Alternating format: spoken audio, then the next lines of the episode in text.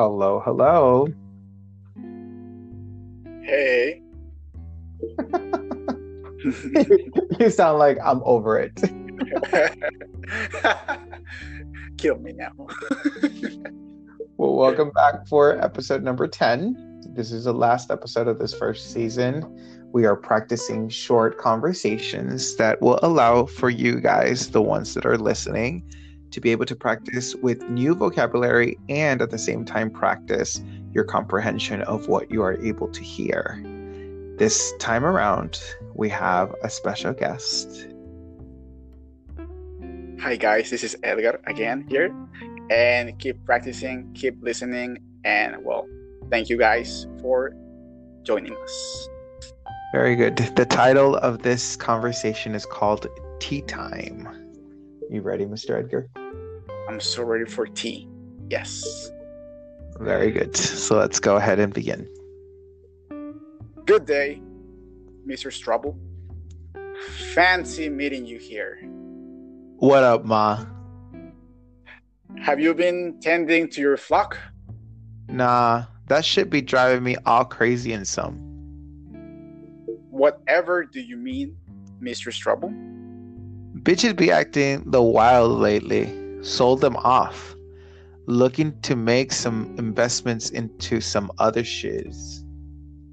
Wonderful. You've always had an eye for mindful investments. I do I I do I what about you though? My son has gone abroad for his studies. Where at? He's an English major, but traveling is essential to expanding one's imagination. I feel you. He want to write novels and shit? I believe so. He has grand ideals. How so? He is deeply investigated in discovering new forms. Forms? Hmm. Pardon me, the styles of writing. Frederick is looking for a new form of expression in literature, but isn't quite certain he can pull it off. You his mama? What you think? He's a smart young man, but genius one never knows. Sometimes it can take generations before it gets detected. His writing is refined, but one never knows if the work will truly stand down on its own. I envy and pity him at times. Oh, look at me. I shouldn't be airing out my laundry in this way, Mr. Strubble. It's all good. I'm sure Freddy's gonna do I. One can only work hard and hope for the best. I know some peeps in publishing, so if he needs a leg up, give me a shout and we can hook him up. Really? You would do that for me? You know how we do, Ma. We look out for our own. That's most kind of you, Mr. Strobel. Well, perhaps you can come over for some tea one evening. I am sure my husband would enjoy your company. He is very fond of you. Hell yeah! I'll swing by the crib. Wonderful.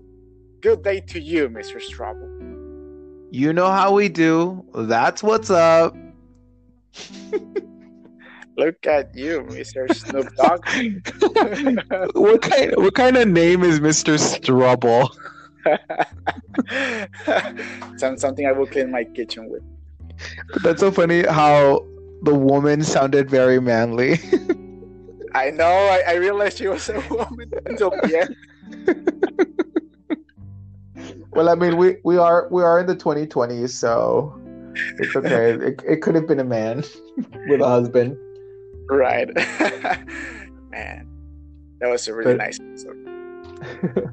but alrighty, so that was it for this conversation. Remember that we will be keeping you posted, guys. Keep tuned or keep how would you say it? Keep tuned in or tune in stay, for stay, huh?